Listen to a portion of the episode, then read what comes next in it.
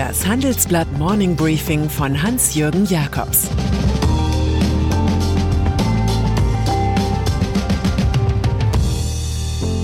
Guten Morgen allerseits. Heute ist Dienstag, der 3. März, und das sind heute unsere Themen. Das dritte Patt in Israel. Börse baut auf Corona-Zinssenkung. Jack Welch und die Legendenbildung. Im Folgenden hören Sie eine kurze werbliche Einspielung. Danach geht es mit dem Morning Briefing weiter. Diese Sendung wird präsentiert von Liquid, der digitalen Alternative zur Privatbank. Liquid kombiniert modernste Technologie und marktführende Konditionen mit der Erfahrung von Haku Trust, den Anlageexperten der Familie Harald Quandt. Auch das Wirtschaftsmagazin Kapital sagt dazu einsame Spitze und kürt Liquid zu Deutschlands bestem Vermögensverwalter. Auf liquid.de, liqid.de wird ein persönlicher Anlagevorschlag in wenigen Minuten ermittelt. Israel Zwei Wochen vor seinem Korruptionsprozess kann Israels Ministerpräsident Benjamin Netanyahu einen Wahlerfolg feiern. Seine Likud-Partei schaffte etwa 37 Mandate. Rivale Benny Gantz mit dem Mitte-Bündnis Blau-Weiß kam dagegen nur auf vermutlich 33 Mandate. Der Ministerpräsident erklärte sich flugs zum Sieger. Doch auch bei der dritten Parlamentswahl innerhalb eines Jahres sind keine klaren Verhältnisse geschaffen worden. Dem rechtsreligiösen Lager Netanyahus fehlt insgesamt ein Sitz zum Regieren. Selbst eine hohe Wahlbeteiligung ändert nichts am politischen Patt im Staate Israel.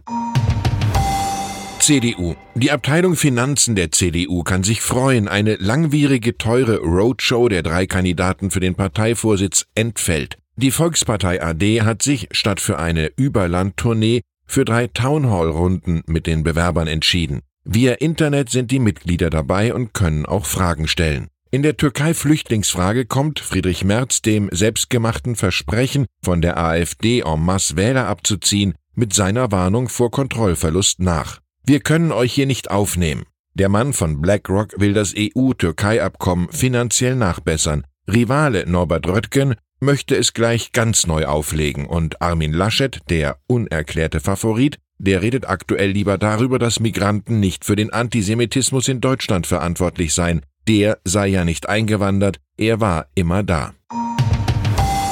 Mona Lisa lächelt nicht mehr, jedenfalls nicht für kulturbeflissene Paris-Besucher. Der Louvre bleibt zu. Die anderen Aktualitäten im Kasus Coronavirus, Italien und Deutschland melden starke Anstiege der Fallzahlen. Auch die Handwerksmesse in München ist abgesagt. Schon lässt die Logik des Moments die EU die SARS-CoV-2-Krise neu bewerten. Sie erblickt nun ein moderates bis hohes Risiko. Die OECD wiederum befürchtet eine Halbierung der Wachstumsraten der globalen Weltwirtschaft. In Deutschland sei nur noch ein Mini-Wachstum von 0,3 Prozent zu erwarten. In Italien sogar Stagnation. Von zerstörten Gewinnhoffnungen handelt unser Titelkomplex. Man soll die Ereignisse nun mal nicht mit den Augen, sondern mit dem Kopf verfolgen, riet André Costolani. Oft ist es sogar an der Börse besser, die Augen zu schließen.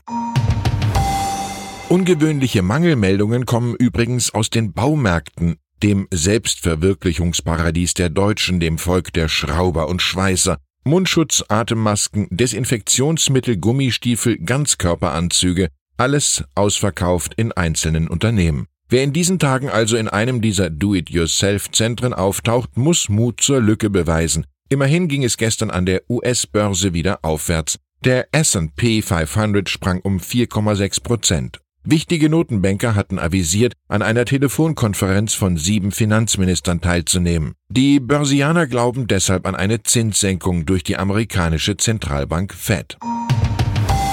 Für Handelsblattleser sind alle Berichte über das C-Virus offenbar Pflichtlektüre. Wir merken, wie sehr sie dieses Thema berührt, wie es in das Leben eingreift. Deshalb wollen wir Ihnen in den kommenden Tagen jeweils zur Mittagszeit die neuesten Entwicklungen in einem Handelsblatt Corona Newsletter präsentieren. Auf Handelsblatt Online können Sie sich für das kostenlose Briefing anmelden. Cornwall. Ein Besuch bei den Fischern von Cornwall machte Korrespondent Carsten Volkeri. Was er da wieder und wieder hörte, war allgemeines Wehklagen über die besser ausgerüsteten französischen Kollegen mit ihren größeren Booten, die sehr nah an die Küste dürften. Was auch deutlich wurde, Die Hoffnung des kleinen Mannes auf Premier Boris Johnson bei den in dieser Woche beginnenden Handelsgesprächen mit der EU. Die durchweg älteren Fischer von Cornwall hoffen auf eine Renaissance ihres Geschäfts. Wenn Johnson nachgäbe, wäre das eine nationale Schande, sagte einer. Aber man brauche andererseits auch die offene Grenze zur EU, denn 75 Prozent des britischen Fischs werden auf den Kontinent exportiert. Die Briten essen nicht so viel Fisch. Wir schaffen das Unmögliche nicht, weil wir es erst gar nicht versuchen.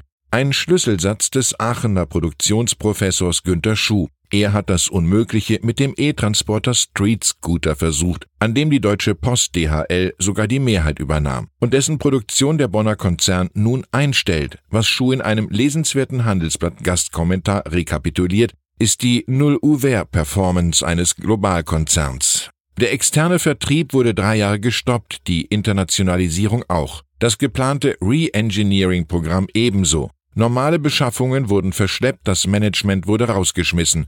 Amateure wurden eingesetzt. Die Bestellungen der eigenen Postflotte minimiert, jegliche Verbesserung wurde verboten.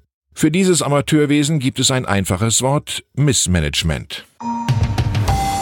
Ob jemand Idol ist oder The Biggest Loser, hängt von den Launen der Zeit und dem Zeitgeschmack ab. Jack Welch, 20 Jahre CEO Leuchtgestalt bei General Electric. Er war mit seiner darwinistischen Shareholder-Logik und einem unermüdlichen Konglomeratfimmel der Held einer vergangenen Epoche. Heute zerschlägt man solche Gebilde lieber und preist Stakeholder-Kapitalismus. Und der Respekt schwindet automatisch für einen, der Gewinne und Kurse für eine dubiose Finanztochter und Jobkürzungen hochjazzte. Das relativiert auch seine Rekordabfindung von 417 Millionen Dollar von 2001. Welch, der nun im Alter von 84 Jahren an Nierenversagen starb, hinterlässt ein Leben voller Rekordzahlen und Spruchweisheiten, wovon Fix it, Close it or Sell it die bekannteste ist, gefolgt von Beherrsche dein eigenes Schicksal oder jemand anderes wird es tun. Und dann ist da noch Björn Höcke. Der Thüringer AfD-Hierarch mit extremen Rechtsstrahl, den man Faschist nennen darf. Er tritt nun am morgigen Mittwoch in Erfurt gegen den linken Bodo Ramelow bei der Wahl des Ministerpräsidenten an. Die Kandidatur verfolgt einzig und allein den Zweck, das Lager der anderen, bürgerlicheren Parteien aufzumischen, weil so das Abstimmungsverhalten offenbar wird.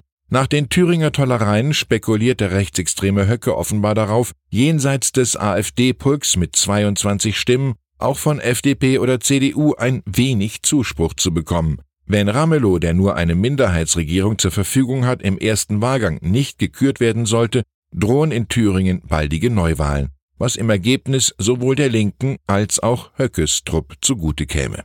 Ich wünsche Ihnen einen schönen Dienstag mit den richtigen Wahlverwandtschaften. Es grüßt Sie herzlich Hans-Jürgen Jakobs.